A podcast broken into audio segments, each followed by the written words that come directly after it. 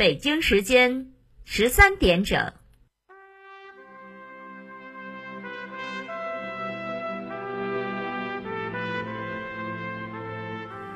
历史与诉说，秦理与真相。欢迎收听广播剧场。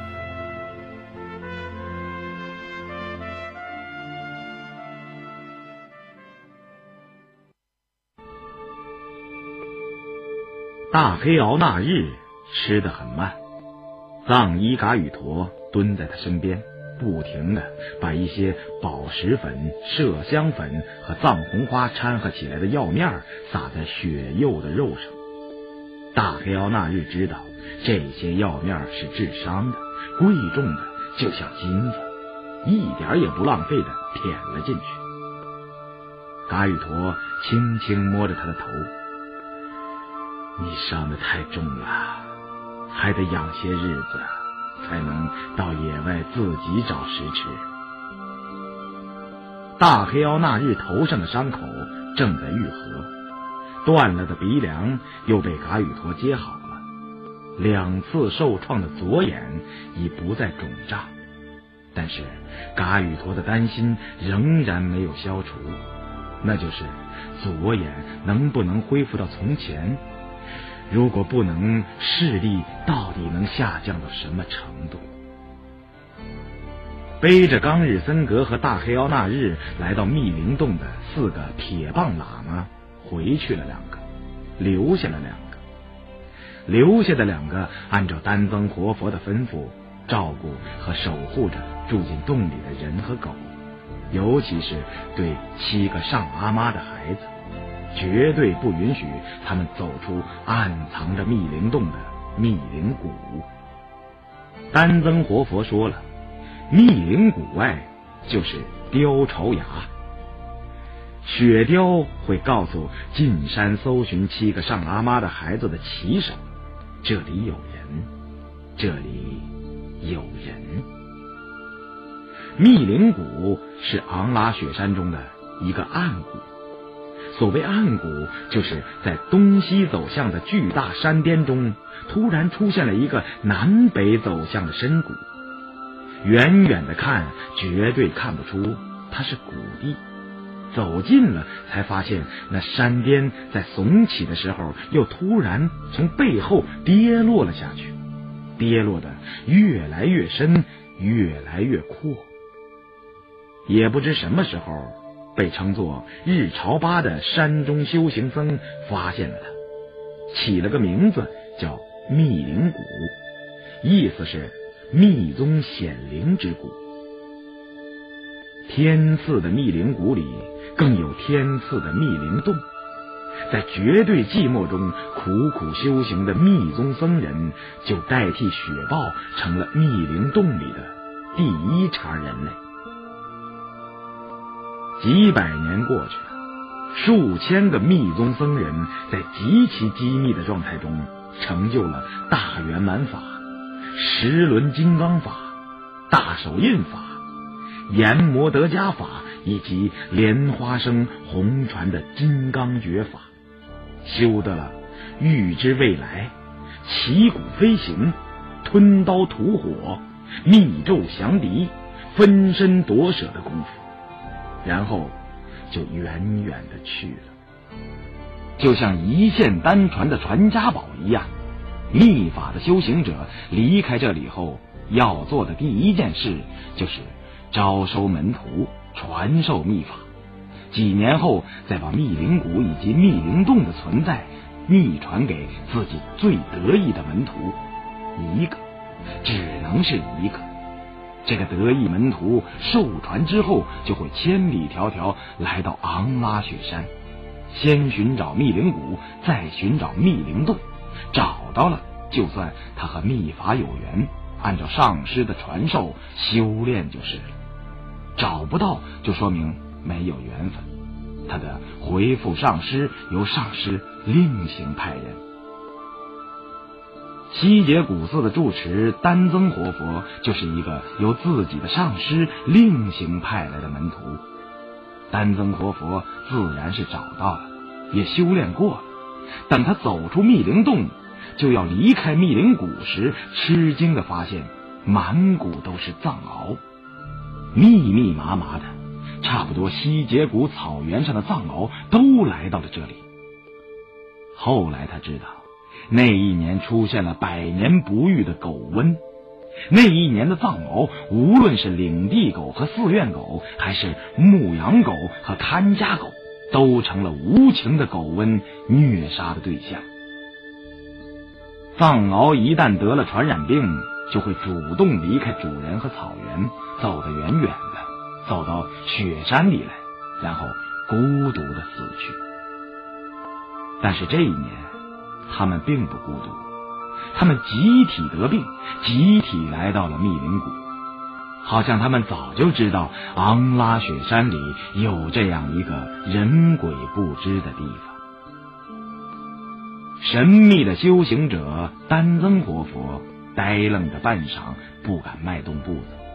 他在密林谷只见过无忧无虑、纵横驰骋的雪狼和雪豹，从来没见过伴随人生活的藏獒。藏獒怎么来了？来这里准备悄悄死掉的藏獒和人一样吃惊。这里怎么有人呢？而且是一个人类中备受尊敬的僧人。看来他们是不能在这里死掉的。这里是个干净圣洁的地方。但是藏獒们已经走不动了，命运只能让他们在密林谷里死掉。就在他们纷纷咽气的时候，丹增活佛走出了密林谷。他做的第一件事情不是招收门徒，而是追击藏獒之魂。他告诉别人，为什么得了狗瘟的藏獒会来到昂拉雪山里死去。一是他们不想把狗瘟传染给别的狗和人；二是。他们死了以后就会成为狼食，狼吃了他们也会得病，也会死掉。这样草原上就不会出现狼吃羊的时候没有藏獒保护的局面了。可以说，病死一只藏獒，就会同样病死好几匹狼。狼是狡猾的，但在遇到病獒的躯体时，却完全失去了判断能力。因为在他们的经历中，总是藏獒咬狼，对藏獒的仇恨差不多就是狼界里的所有仇恨和唯一的仇恨。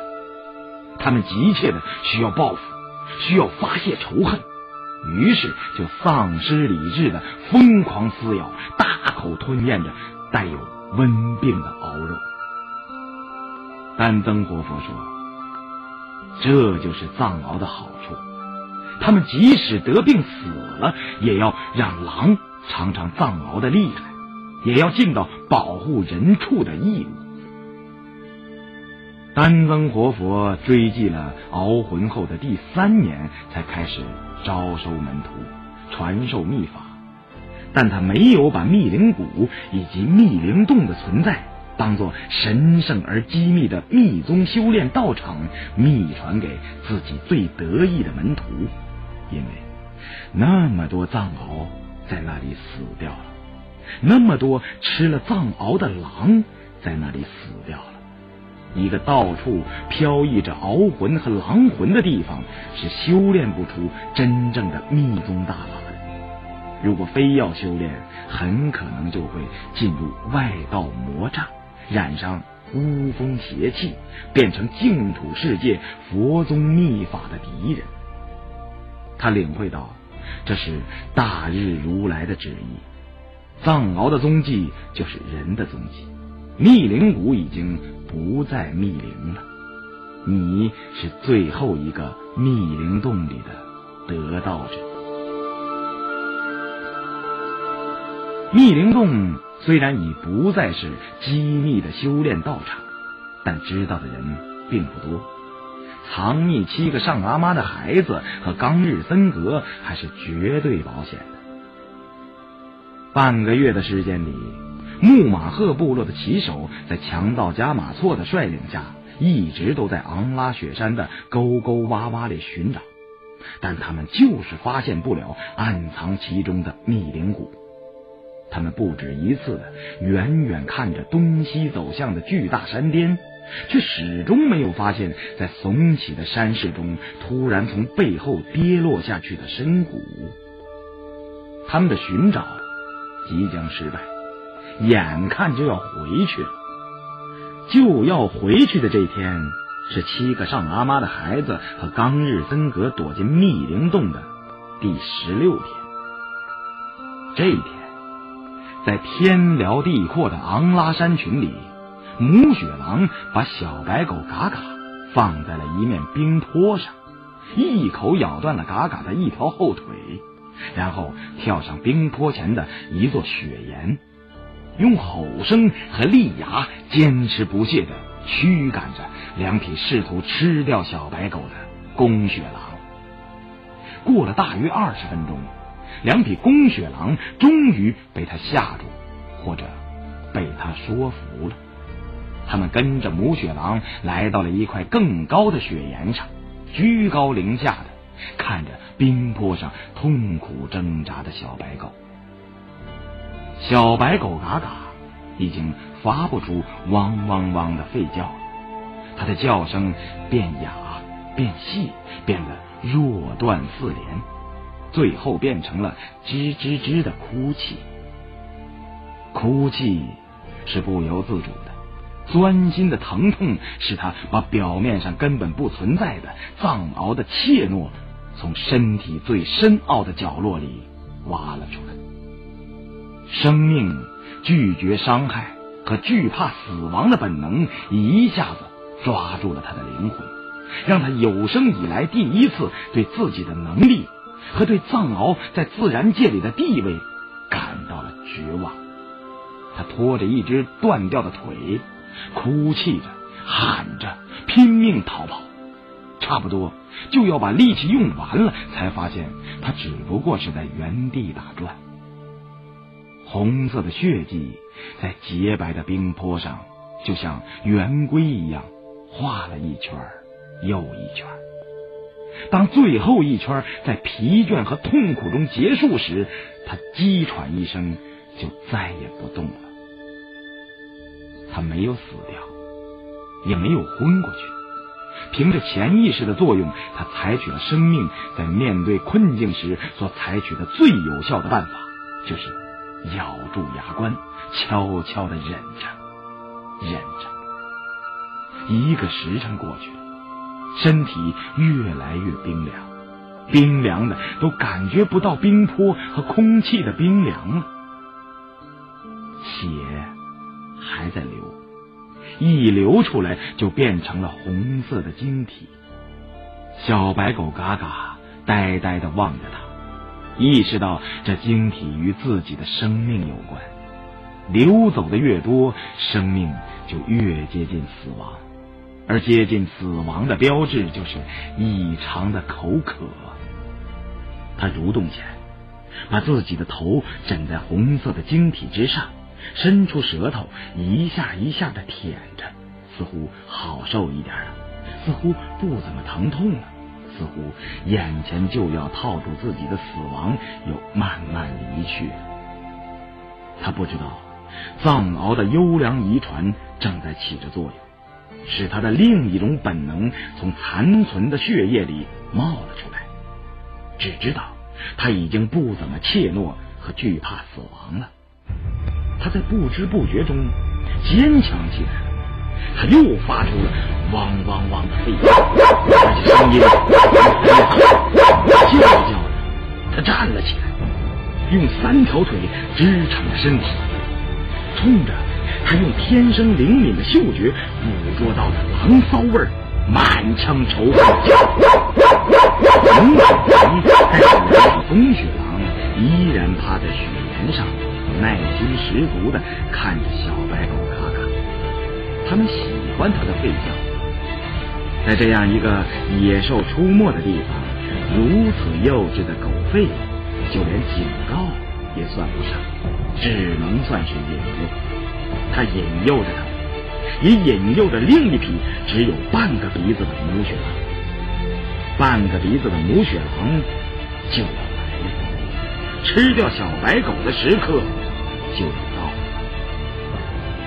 半个鼻子是一匹四处流浪的孤狼，至少暂时是这样的。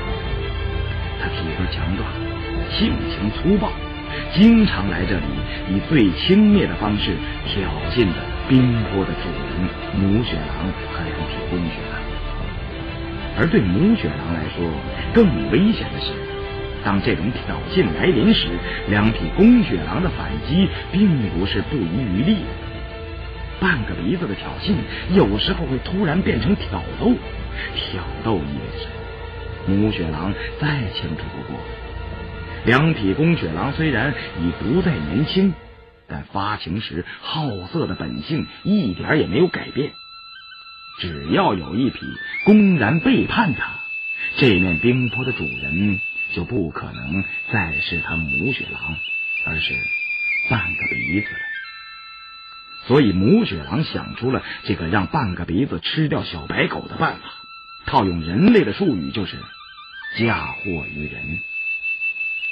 为了让这个想法变成事实，他必须用坚强的意志暂时抑制贪馋的本性，必须说服跟随自己的两匹公雪狼，让他们也和自己一样，在这个冰雪的世界里具有冰雪的聪明。草原上。包括雪狼在内的野兽都知道，藏獒的嗅觉是最最可怕的杀敌能力。你要是伤害了藏獒的主人或亲人，或者咬死了他们看护的牛羊，你首先得想好摆脱跟踪报复的办法，否则你就完了。他们会循着你的足迹袭击你的家园，摧毁你的巢穴。更加严重的是。有时候，藏獒的报复并不是接踵而至，而是相隔很长时间，半年或者一年。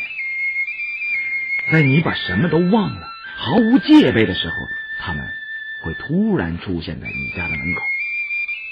你不知道他是哪里来的藏獒，而他是知道你的。他的鼻子和记忆告诉他。你就是那个伤害了他的主人和亲人，或者咬死了他看护的牛羊的恶棍。所以在以往的经验里，雪狼得罪了藏獒以后，第一个行动就是逃离家园，走向遥远的地方，另筑巢穴。现在，母雪狼的聪明想法就要实现了，他的眼睛疏忽一闪。看到了一个移动的影子，那就是半个鼻子的母雪狼，从山脚的雪鹤里小跑而来。母雪狼兴奋地站了起来，威胁似的鸣叫着。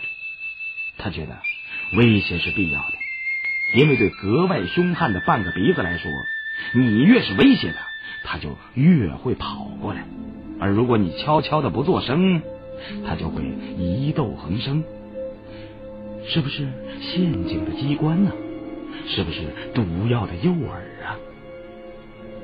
威胁持续着，半个鼻子远远的看着母雪狼，嗅着空气走了过来。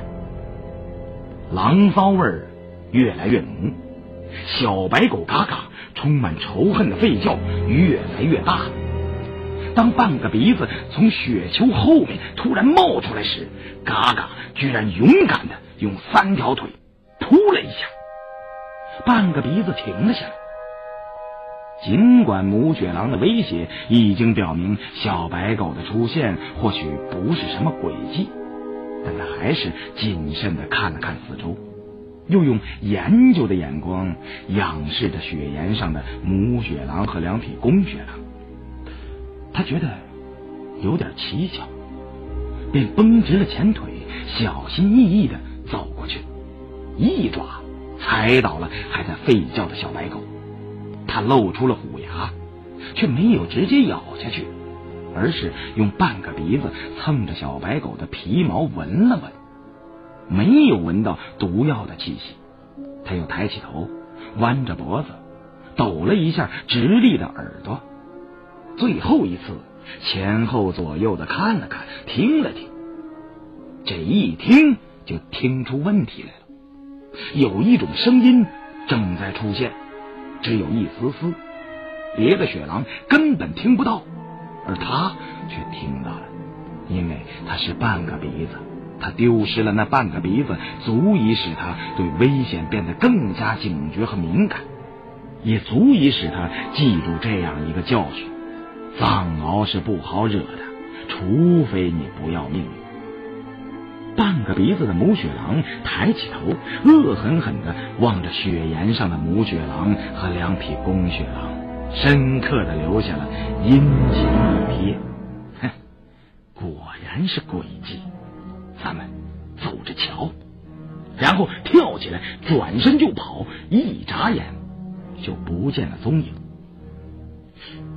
怎么回事？母雪狼和公雪狼大惑不解。他们站在雪岩上，居高临下的期待着半个鼻子吃掉小白狗的一幕，但等来的却是半个鼻子的逃跑。母雪狼扬起脖子，警觉的四下里看着，两匹公雪狼却已经失去了把问题搞清楚的耐心。不等母雪狼做出判断，就你争我抢的跑下了雪岩。他们的口水已经流的太多太多。饥饿的胃肠在食物的诱惑之下，早就开始痉挛了。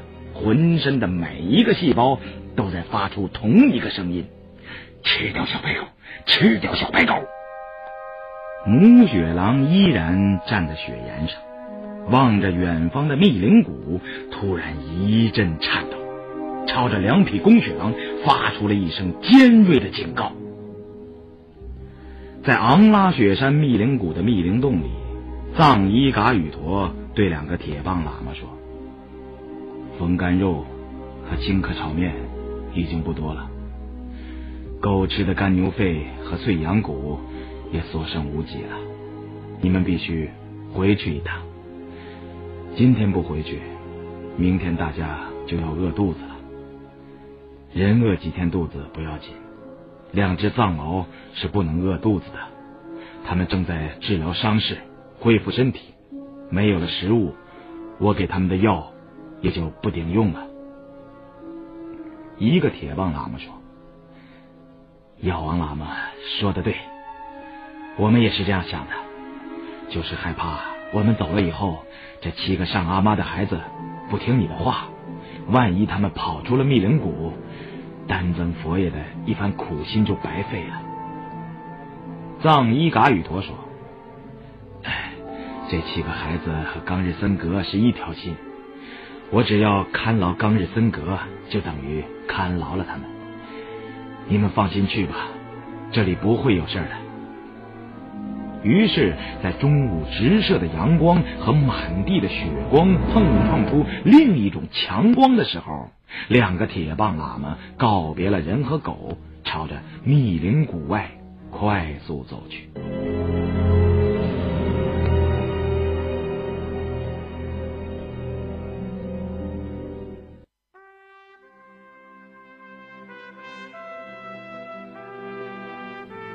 听众朋友，今天的广播剧场就为您播送到这里，欢迎您的收听，请您在明天的同一时间继续收听广播剧场。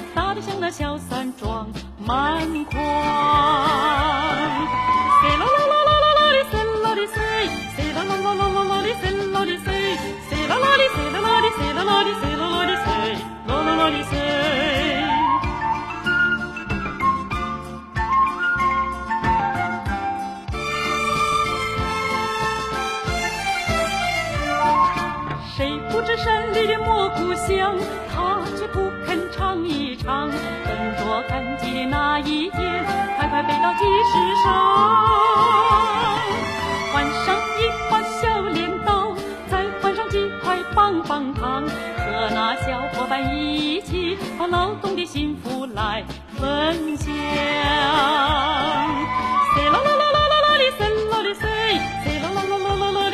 啦啦啦啦啦啦啦啦，啦啦啦。